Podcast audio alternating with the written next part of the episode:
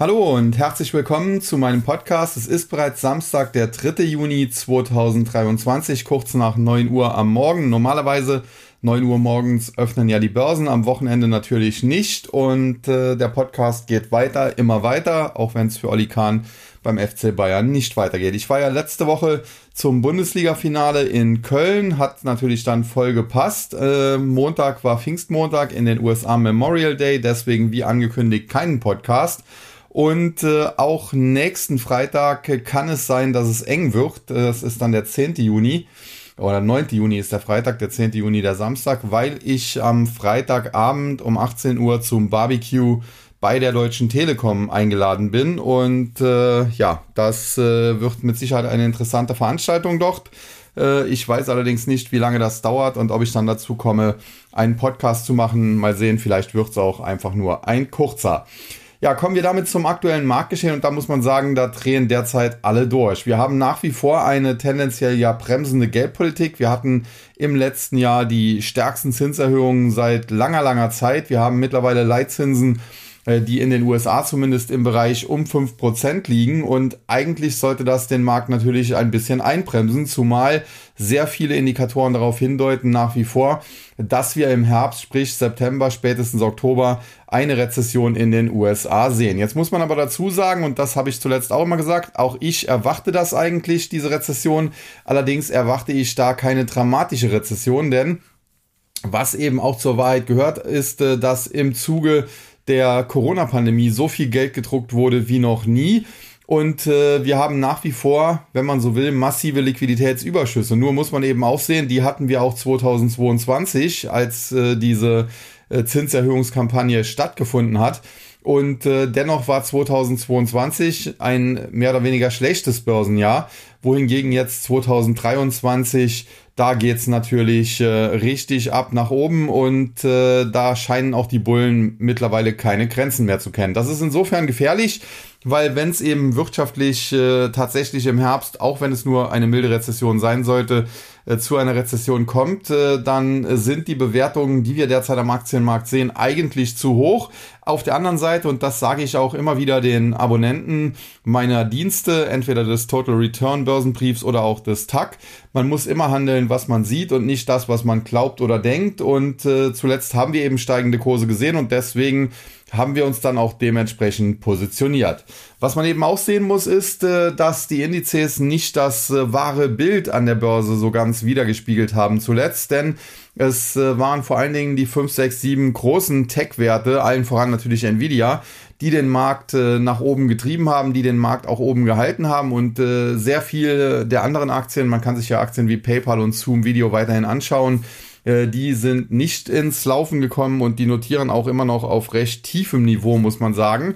Und insofern äh, auch da ein verzerrtes Bild, denn eine Aktie wie beispielsweise Zoom Video, die finde ich gegenwärtig alles andere als teuer. Das war bei äh, knapp 600 Dollar vor zwei, drei Jahren sicherlich noch anders, aber aktuell bei 70 Dollar äh, ist die Aktie eigentlich unterbewertet und äh, dementsprechend muss man mal schauen, wie sich das Ganze auflöst. Das Problem, was ich so ein bisschen habe, ist, dass im Prinzip jeder an der Börse in den letzten Wochen erzählt hat, äh, das geht zu schnell, zu steil bergauf und es ist ja nur von diesen 5, 6, 7 Werten getrieben.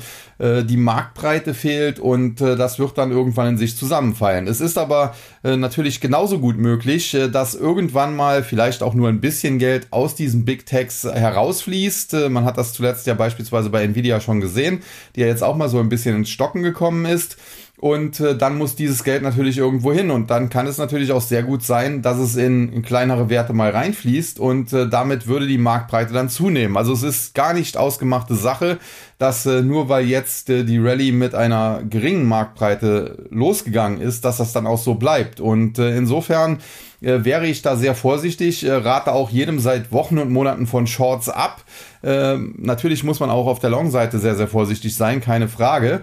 Aber ich äh, bekomme nach wie vor mehr oder weniger immer nur Fragen, ja, wann kann ich denn hier shorten, wann soll ich denn da shorten?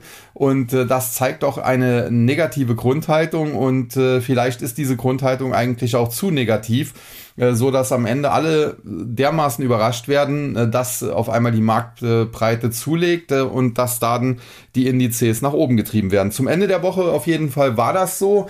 Denn äh, wir haben gestern Arbeitsmarktdaten in den USA bekommen, die sogenannten Non-Farm Payrolls. Die kommen immer am ersten Freitag äh, eines Monats und äh, der 2. Juni gestern äh, war der erste Freitag des Monats und die sind sehr, sehr gut ausgefallen. Und in der Vergangenheit war es so, dass so starke Wirtschaftsdaten eher auf den Kursen gelastet haben. Aktuell hat sich das aber ein bisschen gedreht, denn man weiß, die Wirtschaft wird durch die Maßnahmen der Federal Reserve eben gebremst und jetzt will man eben keine zu starke Bremsung sehen und äh, dementsprechend äh, hat der Markt diese ja sehr guten Arbeitsmarktdaten dann auch gefeiert. Zumal man sagen muss, äh, der Arbeitsmarkt selbst ist zwar sehr robust, aber die Lohnentwicklung, die war jetzt nicht so überragend und das hat natürlich dann auch nicht unbedingt dazu geführt, dass man hier ganz große neue Inflationsängste hatte. Zumindest nicht am Aktienmarkt. Denn an den Anleihemärkten, und das ist natürlich jetzt auch ein Warnzeichen, da sah das schon anders aus. Wir haben die Renditen der zweijährigen US-Staatsanleihen auf 4,51 Prozent äh, mittlerweile wieder nach oben. Alleine gestern ging es da 17 Basispunkte rauf und auch die zehnjährigen US-Staatsanleihen rentieren wieder mit knapp 3,7 Prozent. Auch da gestern ein Sprung um neun Basispunkte. Nach wie vor haben wir auch die Anomalie, äh, dass die längerfristigen Zinsen äh, niedriger sind als die kurzfristigen, was eben auch auf eine Rezession hindeutet. Und äh, wie gesagt, ein sehr, sehr diffuses Bild, was man mittlerweile hat, äh, generell was die Wirtschaft betrifft, generell aber auch was den Markt betrifft. Es kann sich allerdings am Ende auch durchaus, und diese Möglichkeit sollte man eben nicht vom Tisch nehmen, und das tun mir zu viele, gerade auch Privatanleger, alles in Wohlgefallen auflösen und dann äh, wäre das Jahr 2022 eben das Jahr der Korrektur gewesen und ab sofort würde es besser laufen. Generell muss man auch sagen, äh, gibt es noch einen Indikator, wenngleich das jetzt einige für verrückt halten werden, der dafür spricht, äh, dass es äh, demnächst besser läuft. Äh, kurzfristig kann es auch nochmal einen Rücksetzer geben, da komme ich gleich zu, aber dass es dann äh, mittelfristig, insbesondere dann nächstes Jahr noch besser läuft, denn wir haben natürlich am Kryptomarkt nächstes Jahr im wahrscheinlich April, aktuell ist das vorgesehene Datum 27. April, aber das kann sich immer noch ein bisschen nach vorne oder hinter, hinten verschieben, das nächste Bitcoin-Halving anstehen und damit wird dann die Belohnung der Miner halbiert. Die Inflationsrate des Bitcoin wird ebenfalls halbiert. Die liegt aktuell schon nur noch so im Bereich von 1,7 Prozent. Die geht dann sogar in Richtung 0,8 Prozent. Das wird also langsam wirklich richtig deflationär dort. Und in der Vergangenheit war es so, dass zunächst auf das Halving gezockt wurde, getradet wurde. Das heißt, im Vorfeld ging es eher ein bisschen nach oben. Dann, als das Ereignis selbst stattfand, äh, wurden Gewinne mitgenommen, Sell the Facts. Und außerdem haben einige Miner abgeschaltet, weil die Belohnung eben halbiert wird und äh, sie das dann ja, äh, nicht mehr profitabel arbeiten lässt, äh, was auch dann zur Folge hat, dass das Bitcoin-Netzwerk geschwächt wird.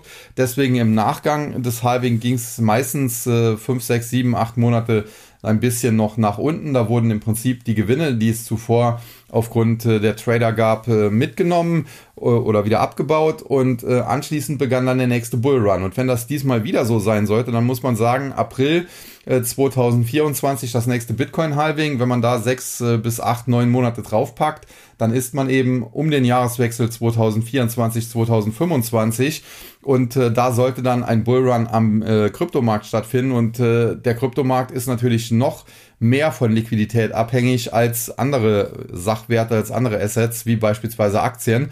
Und äh, dementsprechend äh, ja, ist eigentlich zu erwarten, dass die Jahre 2024 und 2025 tendenziell eher gut ausfallen.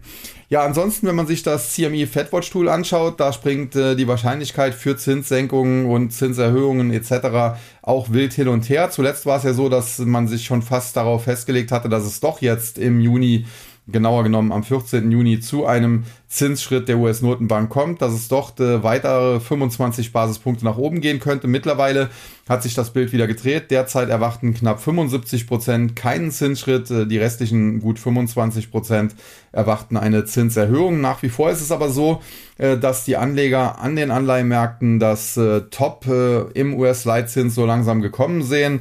Aktuell die höchste Wahrscheinlichkeit, dass das bei 5,25 bis 5,5 Prozent liegt, also noch einmal 25 Basispunkte. Die soll es dann Stand heute im Juli geben. Anschließend äh, sollte die Federal Reserve im September den Leitzins dann noch konstant lassen und schon am 1. November äh, soll es dann Stand heute, wie gesagt, laut CME Fedwatch Tool die erste kleine Zinssenkung geben zurück auf das heutige Niveau und äh, zum Jahresende, da streitet man sich darum, ist man dann wieder auf dem heutigen Niveau oder sogar noch 25 Basispunkte tiefer. Aber auch das würde natürlich dann passen, denn äh, Leitzinssenkungen sind natürlich tendenziell gut, wobei man auch hier ein bisschen aufpassen muss. Denn die ersten Leitzinssenkungen, die sind meistens gar nicht so gut. Klar, das Ereignis selbst wird immer gefeiert für ein, zwei Tage an der Börse, aber danach äh, wird man sich dann doch der Tatsache bewusst, dass die Zinsen ja gesenkt werden, weil die Wirtschaft nicht so gut läuft. Und insofern, äh, ja, wird es meistens ruppig, wenn erstmals äh, die Zinsen gesenkt werden äh, an den Aktienmärkten und es dauert dann auch hier ein paar Wochen oder sogar Monate, bis äh, der Markt äh, dann wieder in die Spur kommt. Warum kann es auch kurzfristig nochmal zu einem kleinen Rücksetzer kommen? Nun, da steht die Einigung in Schuldenstreit in den USA ganz oben auf der Liste. Hört sich jetzt erst einmal blöd an, denn diese Einigung ist natürlich tendenziell erstmal positiv, äh, weil sie auch Unsicherheit aus dem Markt nimmt. Auf der anderen Seite auch hier haben sicherlich einige Trader im Vorfeld darauf ge gesetzt, gewettet, dass es zu einer Einigung kommt. Äh, die müssten dann eben Sell Effects machen. Und zum anderen, es gibt ja jetzt, wie, wie gesagt, diese Einigung, dass man zumindest bis äh, Januar 2024 die Schuldengrenze aussetzt. Das bedeutet, der Staat kann neue Schulden aufnehmen. Das macht er, indem er neue Anleihen ausgibt. Instis werden also dann US-Staatsanleihen ja, zeichnen bzw. kaufen müssen. Man will äh, von Seiten des Staates wohl bis zu einer Billion US-Dollar, das sind 1000 Milliarden, äh, aufnehmen und äh, ja, damit würde dem Markt natürlich kurzfristig auch ein bisschen Liquidität entzogen und äh, könnte die Rallye ins Stocken bringen. Alles in allem muss man aber sagen, äh, sieht die Rallye insgesamt äh, immer noch recht gesund aus, zumal auch am Markt klar differenziert wird. Unternehmen, die gute Zahlen vorlegen, da geht es teilweise ein bisschen rasant bergauf. Gestern MongoDB beispielsweise mit einem Plus von 26 Prozent. Auf der anderen Seite haben wir aber eben auch ganz klare Abstrafungen, wenn eben die hochgesteckten Erwartungen verfehlt werden. Und hier auch ein Beispiel aus dem Tech-Sektor. Sentinel One, ein Unternehmen aus dem Bereich äh, Cybersecurity, die haben Zahlen vorgelegt, äh, die nicht so gut waren. Die haben insbesondere auch einen relativ schwachen Ausblick gegeben und die Aktie wurde daraufhin gestern gleich mal um 37 Prozent rasiert. Ja, kommen wir damit äh, zum aktuellen Marktgeschehen. Der DAX äh, am Ende der Woche über der 16.000er Marke aus dem Handel gegangen, 16.051,23. Das war ein Plus von knapp 200 Punkten oder 1,25 Prozent, kann sich also sehen lassen. Verliererliste E.ON, Hannover Rück und äh, Deutsche Telekom. E.ON, Versorger, defensiv, natürlich bei einer Rallye nicht unbedingt gesucht. Generell sieht die Aktie aber weiter nicht so schlecht aus. Dann Hannover Rück, zuletzt super gelaufen, teilweise auch Kursziele erhöht bekommen. Problem ist nur, die erhöhten Kursziele sind mittlerweile auch erreicht oder überschritten. Nichtsdestotrotz auch hier tendenziell gute Aktie, aber schon auch sehr heiß gelaufen, zudem auch eher defensiver Dividendenwert und dementsprechend gestern nicht so äh, gesucht.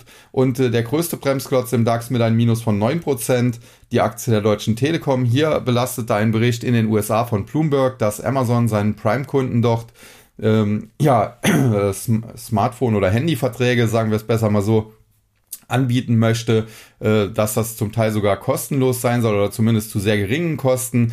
Und äh, das hat dann natürlich Befürchtungen geschürt, äh, dass in den USA der Markt schwieriger werden wird, insbesondere da in Amerika die Margen bei diesen Mobilfunkanbietern noch recht hoch sind, teilweise bis zu 20 Prozent. Und wenn Amazon jetzt in diesen Markt geht, Jeff Bezos hat ja mal gesagt, äh, deine Marge ist mein Gewinn, äh, dann könnte das auf die Margen drücken, könnte hier äh, für Druck dann auch auf die Aktienkurse dieser Unternehmen äh, sorgen.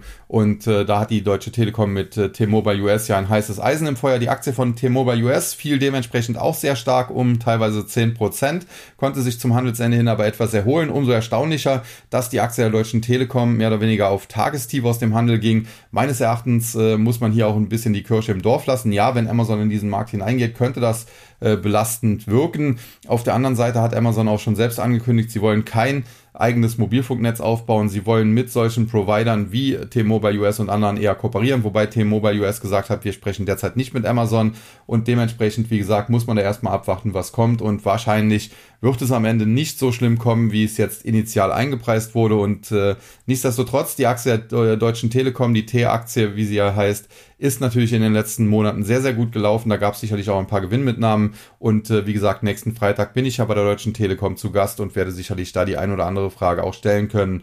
Und dann wissen wir vielleicht auch schon mehr. Nichtsdestotrotz, wie gesagt, äh, die Deutsche Telekom aus meiner Sicht ein bisschen zu sehr abgestraft. Äh, ist ja auch ein guter Dividendenwert, hat auch klare Fahrpläne vorgelegt, dass man in den nächsten Jahren die Dividende weiter erhöhen möchte und äh, solche Rückschläge die gehören an der Börse durchaus dazu, sind aber oftmals auch übertrieben. Und äh, ich glaube tatsächlich, dass die T-Aktie nach wie vor kein so schlechtes Investment ist. Ich habe sie ja schon ja, seit geraumer Zeit auf der Kaufliste gehabt als eher defensiven Dividendenwert.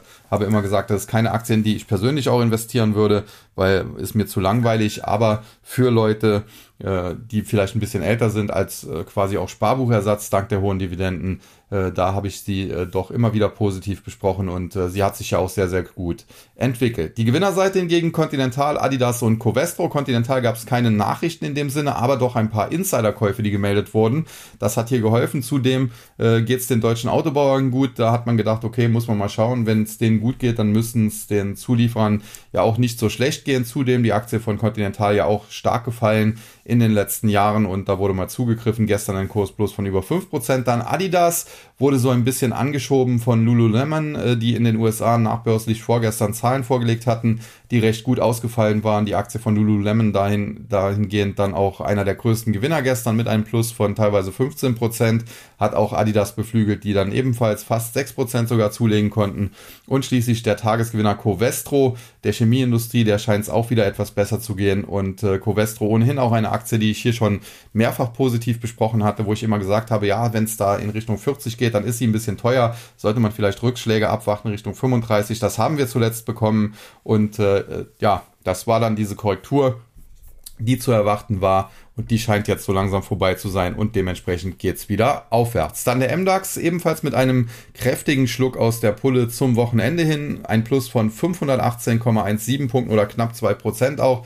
27.264,98. Verliererseite HelloFresh, Aixtron und SMA Solar. HelloFresh ja nach wie vor so ein bisschen im Dümpelmodus. Eine sehr volatile Aktie, mit der man äh, ja sehr gut traden kann. Ich habe in der Vergangenheit mich äh, tendenziell eher positiv dazu geäußert. Äh, die einzige Aktie von diesen Lieferdiensten, wenn man so will, äh, mit der ich einigermaßen was anfangen kann. Nichtsdestotrotz äh, die Aktie teilweise von 16 auf 20 oder 25 gesprungen, nachdem sie zuvor von 25 auf 16 geprügelt wurde. Es geht da also wild hin und her und äh, wie gesagt, für Trader bestens geeignet, für Investoren, da würde ich mal abwarten, äh, bis sich das ganze Kursgeschehen beruhigt. Zumal jetzt zuletzt wieder eher Gewinnmitnahmen gefolgt sind auf diese zuvor allerdings starke Rallye und äh, jetzt die 20-Euro-Marke, ein charttechnische Unterstützung ja, hier im Fokus steht, die, die sollte halten. Wenn das nicht der Fall ist, kann es nämlich auch nochmal auf 16 gehen. Dann Aixtron, da das Gegenteil von Continental, da gab es den ein oder anderen Insider-Verkauf. Generell halte ich die Aktie auch für recht teuer, muss ich ganz klar so sagen. Aixtron ja ein Maschinenbauer, der auch äh, ja, in der Chipindustrie äh, unterwegs ist und äh, generell ging es denen ja zuletzt sehr, sehr gut, weil eben auch im Westen äh, jetzt äh, Chipproduktion aufgebaut werden soll, mithilfe von staatlichen Subventionen. Äh, ASML beispielsweise, die allerdings viel besser aufgestellt sind als Aixtron, deswegen auch zuletzt ganz gut gelaufen. Aber ich denke, diese Rallye, die wir gesehen haben, die ist fundamental begründet aufgrund dieses Aufbaus einer westlichen Chipproduktion.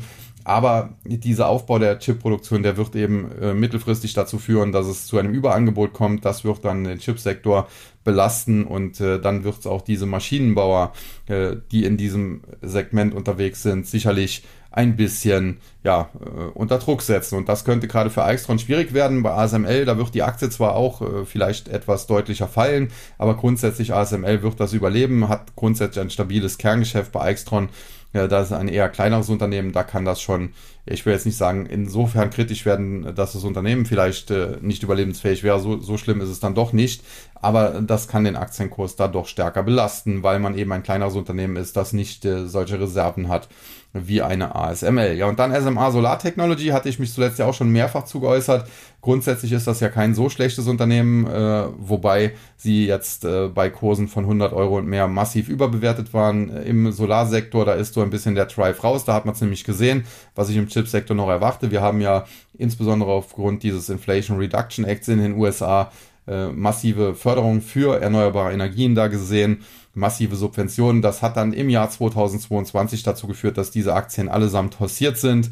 Äh, irgendwann ist dann auch eine SMA Solar ins Laufen gekommen, weil die Wechselrichter, die eben für Solaranlagen gebraucht werden, äh, die waren weltweit ausverkauft und irgendwann musste man dann auch bei SMA Solar äh, diese Dinge einkaufen, die man zuvor immer noch als zu teuer erachtet hatte weil sie eben hier im Westen schon produzieren. Äh, wohingegen viele andere das eben günstig in Asien machen.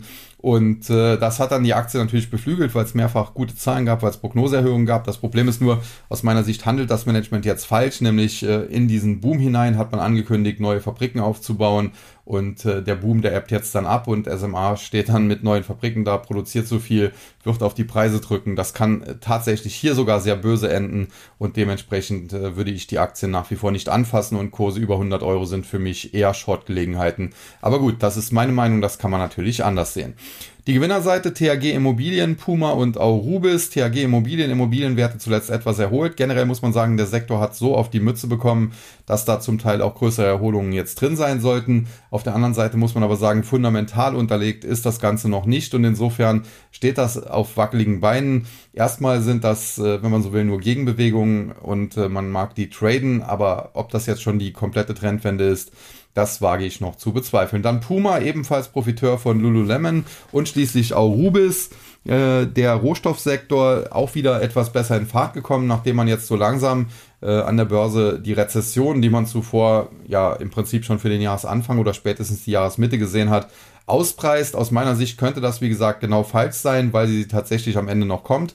Aber erstmal die Rohstoffwerte zuletzt in der Hosse, beispielsweise auch, wenn natürlich ein komplett anderer Sektor, die Cameco äh, einer der größten Uranhersteller, aber auch viele andere Rohstoffwerte. Und äh, tendenziell ja kann ich damit leben, denn grundsätzlich glaube ich nach wie vor, dass der Rohstoffsektor in den nächsten äh, drei, vier, fünf, sechs Jahren sehr, sehr interessant sein wird. Und äh, Arubis, wie gesagt, die sind dann eher so im Stahlbereich unterwegs, äh, Kupfer, hier das Hauptthema. Und äh, das sieht äh, derzeit, wie gesagt, nicht so schlecht aus, nachdem die Aktie zuvor heftig korrigiert hat. Jetzt die Gegenbewegung. Allerdings charttechnisch muss man auch ganz klar sagen, muss sie erstmal über 80 oder noch besser über 85 Euro noch klettern, um wieder ja weiteres Kurspotenzial nach oben sich freizuschaufeln. Dann der S-DAX, hier ein Plus äh, von knapp 300 Punkten, 294,83, 2,24 Prozent, 13.483,16. Auf der Verliererseite Athos Software, Contron und Basler. Athos Software zuletzt äh, sehr, sehr gut gelaufen, gab es ein paar Gewinnmitnahmen, die haben, glaube ich, auch vor ein paar Tagen Dividende gezahlt, dürfte aber jetzt hier nicht gestern ausschlaggebend gewesen sein. Nichtsdestotrotz nach wie vor eine absolute Vorzeigeaktie, Überlebender des neuen Marktes im Bereich Software für Personalmanagement unterwegs und äh, so einer der ja vielen Hidden Champions, die wir in Deutschland immer noch haben. Dann Contron aus Österreich. Ja, mittlerweile, da gab es zuletzt Kaufempfehlungen, die Aktie daraufhin sehr, sehr schön angesprungen ist, auch äh, tendenziell günstig. Jetzt zum Wochenende hin gab es ein paar Gewinnmitnahmen. Tatsächlich kann die Aktie auch nochmal in Richtung 18 Euro fallen. Das wäre jetzt kein Beinbruch, das wären etwa 4, 5 Prozent. Aber generell glaube ich, dass sie in Richtung 20 Euro und darüber steigen wird. Und äh, das war auch die einhellige Meinung der Analysten zuletzt. Äh, wie gesagt, äh, das hat die Aktie kurzfristig angefeuert. Vielleicht gibt es jetzt noch ein paar Gewinnmitnahmen, ehe es dann weiter raufgeht. Und schließlich der Tagesverlierer Basler, ein Minus von 2%. Die hatten sich zuletzt ja nicht mit Ruhm bekleckert. Gab, glaube ich, eine Hackerattacke hier äh, vor ein paar Monaten. Jetzt zuletzt dann auch eher schwache Geschäftszahlen, schwacher Ausblick auch. Äh, nachdem man zuvor eigentlich noch gesagt hat, so schlecht läuft's nicht und äh, die Aktie wurde daraufhin richtig rasiert. So langsam aber scheint sich hier jetzt ein Boden abzuzeichnen. Man muss sagen, das steht alles noch auf wackeligen Beinen. Äh, die Aktie kann jederzeit in Richtung 19 bis 20 Euro nochmal zurücksetzen, aber solange sie nicht unter 19 Euro fällt, solange sie keine neuen Verlauftiefs macht, äh, könnte das eben auch das Ende der Fahnenstange auf der Unterseite gewesen sein. Dann die Gewinnerseite Salzgitter in Zusammenhang mit Aurubis zu nennen, denn Aurubis umgekehrt. Salzgitter hält eine Beteiligung äh, an Aurubis und insofern hängt der Aktienkurs da auch immer so ein bisschen zusammen. Gestern hat äh, man halt von diesen Kursgewinnen bei Aurubis dann auch profitiert und dementsprechend auch Salzgitter gut. Dann äh, Grand City Properties aus dem Immobiliensektor. Wie gesagt, Immobilienaktien zuletzt auf Erholungskurs. Wie nachhaltig das sein wird, muss man sehen. Fakt ist aber, insbesondere auch eine Hypoport ist angesprungen, die ja eher im Bereich Immobilienfinanzierung unterwegs ist und äh, insofern muss man das schon auch engmaschig beobachten. Und der Tagesgewinner Nagaro, die haben sich zuletzt ja auch alles andere als mit Ruhm bekleckert, haben noch äh, groß erzählt ihren Anlegern, dass bei ihnen alles gut sei, um dann wenig später mehr oder weniger die Prognosen abzusenken. Die Aktie wurde daraufhin ungespitzt in den Boden äh, ge gehämmert, nachdem es zuvor ja auch eine Short-Attacke gegeben hat. Jetzt äh, Gegenbewegung gestern plus 10%, aber ich würde nach wie vor diese Aktie nicht anfassen, ja, nach dem ganzen Hickhack, den es da zuletzt gegeben hat. Äh, da würde ich erst abwarten, bis das Ganze sich nachhaltig stabilisiert, insbesondere auch, äh, bis man da ja vom Management her aus einen besseren Job macht. Ja, und dann der TechDAX, der ging mit einem kleinen Minus von 3,09 Punkten oder 0,1 Prozent aus dem Handel 3239,24. Äh, die Verliererseite Contron, SMA Solar und Deutsche Telekom und das war auch der Grund für das Minus des Index. Contron minus 1,5 Prozent, okay, das hielt sich noch in Grenzen. SMA Solar, gerade eben ja besprochen, minus 6 Prozent, das war schon schlimmer, aber die, hoch, die hochgewichtete Deutsche Telekom, also im TechDAX hochgewichtete Deutsche Telekom mit eben ihrem Minus von 9 Prozent, wir hatten das ja eben ausführlich besprochen, das hat sehr stark auf dem Index gelastet. Die Gewinnerseite hingegen Sartorius, Verbio und Nagaro. Nagaro hatten wir auch schon, Sartorius äh, bleibe ich dabei, haben zuletzt Übernahmen getätigt, die vielleicht etwas teuer sind. Äh, deswegen habe ich gesagt, äh, es kann vielleicht einen Tick tiefer gehen als zuvor anvisiert. Zuvor hatte ich immer gesagt, so der Bereich 350 äh, der sollte eigentlich äh, halten. Äh, dort äh, könnte man vielleicht rein. Nach diesen Übernahmen habe ich gesagt, okay, die sind sehr teuer, das muss vielleicht so ein bisschen verdaut werden. Da kann es vielleicht auch mal so Richtung 300, 320 gehen. Das hat die Aktie gemacht, aber sie hat es eben auch zuletzt gehalten. Jetzt wieder bei 333 und ich denke nach wie vor, dass mittellangfristig Sartorius ein gutes Unternehmen, eine gute Investition, eine gute Aktie ist. Und schließlich Verbio, Vereinigte Bioenergie, da muss man sagen, auch die hatten 2022 einen Hype. Jetzt ist die Blase geplatzt. Äh, die Aktie hat sich in der Spitze mehr als halbiert. Äh, zuletzt äh, ja, greifen jetzt die Bullen ein bisschen zu, weil die sagen, okay, diese Halbierung war vielleicht ein bisschen des Schlechten zu viel. Das kann man auch so tatsächlich sehen. Allerdings würde ich hier keine Wunderdinge erwarten, wenn die Aktie vielleicht nochmal so ja, Richtung 44, 45 es schafft, was vom aktuellen Kursniveau ja auch äh, über 20 Prozent plus wären, dann würde ich mich hier von dem Titel spätestens trennen. Höher sehe ich sie eigentlich nicht. Die alten Höchstkurse die sind oder waren auch utopisch und generell ist es auch keine Aktie, wo ich jetzt nachhaltig äh, steigende Kurse erwarten würde. Das ist halt immer sehr, sehr zügig, dieses äh, Biodiesel-Geschäft. Wir haben das ja auch bei Crop Energies in der Vergangenheit gesehen, der Südzuckertochter. Und insofern, ja, kurzfristig ist noch ein bisschen was nach oben möglich.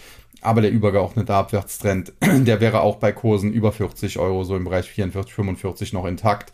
Und äh, die ganz große Trendwende sehe ich hier noch nicht. Damit zum amerikanischen Markt noch kurz, äh, damit wir es heute auch nicht zu lange werden lassen. Der Dow Jones gestern mit einem kräftigen Plus von 701,19 Punkten, 2,12 Prozent im Plus 33.762,76. Verliererseite, ja, es gab eigentlich keine Verlierer. Apple mit einem Plus von einem halben Prozent, Salesforce mehr oder weniger unverändert. Äh, der einzige Tagesverlierer war Verizon Communications und da eben die gleiche Belastung wie bei der Deutschen Telekom, eben äh, diese Ge Gerüchte oder diese Meldungen, die es gab, dass Amazon eben in den US-Mobilfunkmarkt einsteigen möchte und das hat Verizon, die ja ohnehin zuletzt nicht gut gelaufen sind, nochmal 3% gekostet. Ansonsten Salesforce hatte zuletzt Zahlen, die waren im Prinzip gut, der Ausblick war gut, alles passt. Die Aktie ist trotzdem 4-5% gefallen, das waren einfach Gewinnmitnahmen. Ich glaube, sie wird sich so im Bereich äh, um die 210, 205, 210 Dollar stabilisieren. Und äh, ja, wir überlegen hier im Tag sogar, ob wir da nicht dann äh, reingehen sollen. Das kann ich an dieser Stelle so ein bisschen mal verraten. Ja, und Apple, ja, die sind nahezu am Allzeithoch. Warren Buffett sicherlich hier sehr zufrieden. Generell natürlich auch gutes Unternehmen, bestens aufgestellt.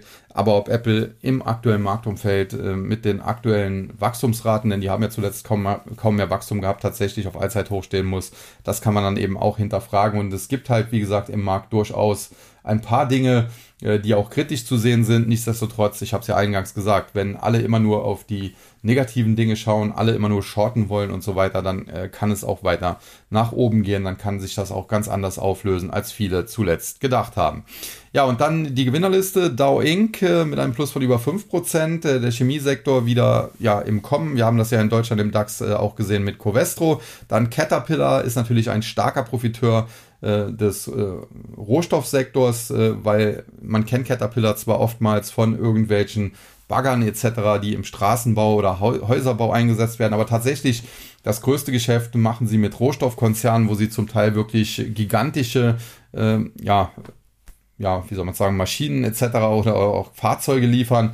Und äh, dementsprechend, wenn es dem Rohstoffsektor gut geht, dann geht es meistens auch Caterpillar gut. Und insofern ich habe ja eben gesagt, äh, die Rohstoffwerte liefen gestern gut und das hat Caterpillar sicherlich dann auch geholfen. Und schließlich der Tagesgewinner 3M, die wurden ja auch zuletzt ungespitzt in den Boden gerammelt, muss man so ganz klar sagen. Das war vielleicht auch äh, des Schlechten ein bisschen zu viel. Jetzt äh, diese starke grüne Kerze. Man muss sagen, die Aktie ist damit noch nicht aus dem Schneider. Es kann auch sein, dass das jetzt mal eine Gegenbewegung war nach den heftigen Kursverlusten zuletzt und das wieder abbröckelt. Aber wenn sich die Aktie jetzt über 100 Dollar stabilisieren kann, sie ist ja gestern bis 102,63 oder 53, Entschuldigung, gestiegen. Äh, wenn sie sich jetzt einigermaßen um die 100 Dollar stabilisieren kann, also es kann auch mal ein paar Cent darunter gehen, aber es sollte nicht mehr nachhaltig unter 100 Dollar gehen, dann könnte das der Boden sein. Sollte man beobachten, aber wenn sich das abzeichnet, dann muss man sagen, ist 3M auf dem aktuellen Niveau um die 100 Dollar tatsächlich ein Kaufkandidat. Wie gesagt, vielleicht noch ein paar Tage abwarten, ob sich das stabilisiert, aber wenn, dann äh, wird sie zum Kaufkandidaten. Ja, und dann noch zum Nasdaq 100, Verliererseite Sirius XM Holdings, CrowdStrike Holdings und äh, T-Mobile US. Sirius, äh, Satellitenradiobetreiber, da habe ich keine Meldungen gefunden, aber eine Aktie, die ohnehin jetzt nicht äh, besonders interessant ist ja, die schon längere Zeit vor sich hin dümpelt oder nach unten fällt. Also würde ich jetzt auch generell nicht investieren, halte ich jetzt auch nicht für den großen Zukunftsmarkt. Dann CrowdStrike, die hatten im Laufe der Woche Zahlen, die waren eigentlich ganz gut, aber die Aktie war zuvor halt sehr, sehr heiß gelaufen. Dennoch äh, das Minus von äh, 10%, äh, mit denen die Zahlen quittiert wurde, das war natürlich im Prinzip unverständlich, deswegen wurde es auch sofort gekauft. Äh, die Aktie hat mehr oder weniger alle Kursverluste, die sie zunächst erlitten hatte, wieder wettgemacht. Gestern zum Wochenende hin gab es dann aber auch wieder ein paar Gewinnmitnahmen und so ein Minus von knapp 4%. Damit kann man aber leben. Und schließlich der Tagesverlierer T-Mobile US, da ist alles zugesagt. Äh, Amazon, die in den Mobilfunkmarkt reingehen möchten, hat natürlich T-Mobile US als äh, das Vorzeigeunternehmen in den USA in diesem Sektor am stärksten getroffen. Verizon hatte ich ja eben auch schon besprochen, im Dow Jones allerdings auch und ein paar andere AT&T, aber natürlich T-Mobile US am meisten und äh, das hat dann eben auch auf die Deutsche Telekom und letztlich sogar auf den DAX und insbesondere den Tech DAX durchgeschlagen. Ja, und die Gewinnerliste, da haben wir Airbnb, äh, Zscaler und Lululemon. Airbnb äh, auch nach Zahlen zuletzt in den Boden äh, gerammelt wurden, aus meiner Sicht äh, etwas übertrieben. Hatte damals schon gesagt, so Kurse unter 100 äh, sind eigentlich ganz gut, so der Bereich 90 äh, da sehe ich eigentlich den Boden. Ganz so tief ging es gar nicht mal und jetzt äh, kommen die Bullen langsam wieder, haben das Ruder übernommen. Noch ist die Aktie nicht äh, ja, reinrassig, bullig, muss man sagen. Stehen noch ein paar charttechnische Hürden im Weg, aber das Ganze lässt sich doch äh, sehr, sehr gut sehen. Und wenn es die Aktie tatsächlich jetzt schafft, weiter zuzulegen in Richtung 130, dann könnte es da nochmal einen kleinen Rücksetzer geben, aber über 130 wäre der Weg nach oben frei und es könnte sogar Richtung 165 noch gehen.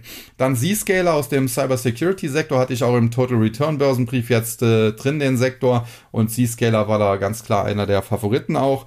Hatten auch Zahlen, die waren recht gut und äh, die Aktie ist daraufhin angesprungen. Hier muss man sagen, Z-Scaler eigentlich ähnlich teuer wie CrowdStrike. Nichtsdestotrotz, die Aktie ist zuvor nicht so gut gelaufen gewesen. Deswegen wurden die Zahlen hier honoriert, wohingegen bei CrowdStrike ein bisschen draufgeprügelt wurde. Alles in allem im äh, Cybersecurity-Sektor äh, Palo Alto Network mein Favorit. Die stehen auf neuen Allzeithochs. Dann äh, CrowdStrike auch sehr, sehr gut. Zscaler sehr, sehr gut. Fortinet äh, sehr, sehr gut. Und dann Okta, die im Laufe der Woche Quartalszahlen vorgelegt hatten, woraufhin sie auch 20% gefallen sind. Hier muss man aber sehen, die Aktie ist zuvor auch sehr, sehr stark gelaufen, war bis 90 Dollar wieder gestiegen. Insofern sehe ich in diesem, wenn auch heftigen Rücksetzer, noch keinen Beinbruch, denn die Zahlen waren so schlecht nicht.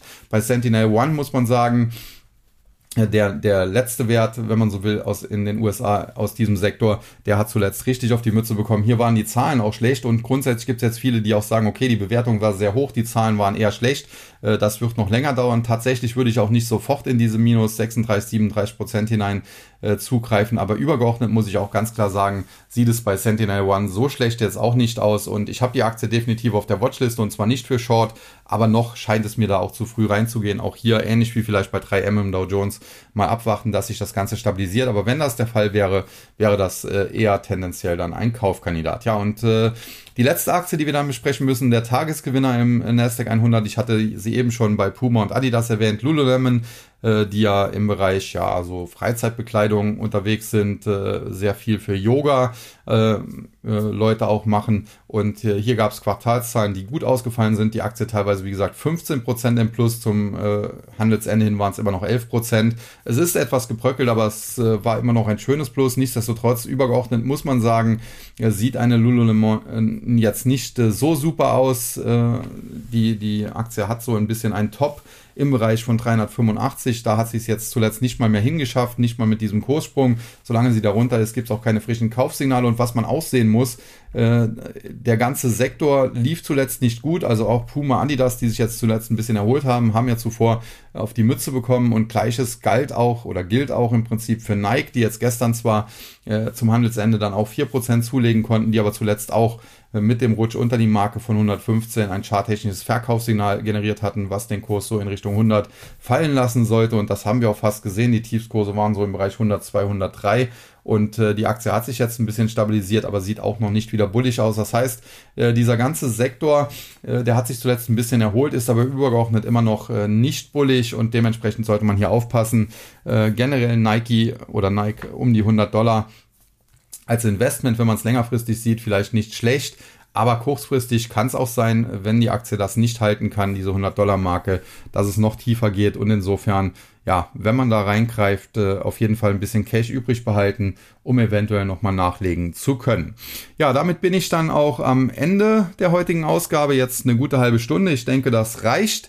Äh, ist alles besprochen, was zu besprechen gab. Ansonsten äh, gibt's ja auch noch meine beiden Streams. Einmal den freien Sascha Huber Stream und natürlich dann den äh, TAC, äh, wo ich ja mehr oder weniger täglich verfügbar dann auch bin. Und äh, es gibt natürlich auch den Total Return Börsenbrief nicht zu vergessen. Da hatten wir zuletzt äh, mit unseren Tipps sehr, sehr gut gelegen. Wir hatten letzten Monat in der ersten Ausgabe eine Long äh, Vorstellung von äh, Celsius Holding äh, bei Kursen um 100 Dollar. Wir hatten ein Kursziel von 120 ausgegeben. Die Aktie schoss dann nach Zahlen bis auf 130. Zuletzt gab es Rücksetzer in Richtung 125. Aus unserer Sicht eine Nachkaufchance und tatsächlich die Aktie mittlerweile schon bei 138. Sprich, äh, wer die vor, ja, was ist es denn jetzt, äh, vier, fünf Wochen gekauft hat, der hat mittlerweile fast 40 Prozent plus und das ungehebelt. Also das äh, kann sich sehen lassen. Als Short äh, des Monats in der ersten Ausgabe hatten wir Lucid. Die haben zuletzt gemeldet, dass sie frisches Kapital aufnehmen müssen. Daraufhin die Aktie auch nach unten geprügelt worden. Gestern gab es zwar eine kleine Erholung um 10 Cent, aber tatsächlich steht der Kurs heute bei 6,60 Dollar. Nachdem äh, wir gesagt haben, um die 8 sollte man shorten. Im Hoch war das möglich bei 7,91 Dollar, also war fast bei 8 und auch der Short ging bisher dann voll auf. In diesem Monat haben wir natürlich neue Tipps mitgebracht, die möchte ich hier aber jetzt nicht verraten. Wer das wissen will, sollte den Total äh, Return Börsenbrief einfach abonnieren. Ja, und damit äh, bleibt mir noch wie immer allen einen schönen Samstag, schönen Sonntag, schönes Wochenende zu wünschen. Und am Montag geht es dann weiter an der Börse und natürlich auch äh, hier mit dem Podcast am Abend. Und bis dahin sage ich wie immer Tschüss und Bye-bye. Es verabschiedet sich Ihr euer Sascha Huber.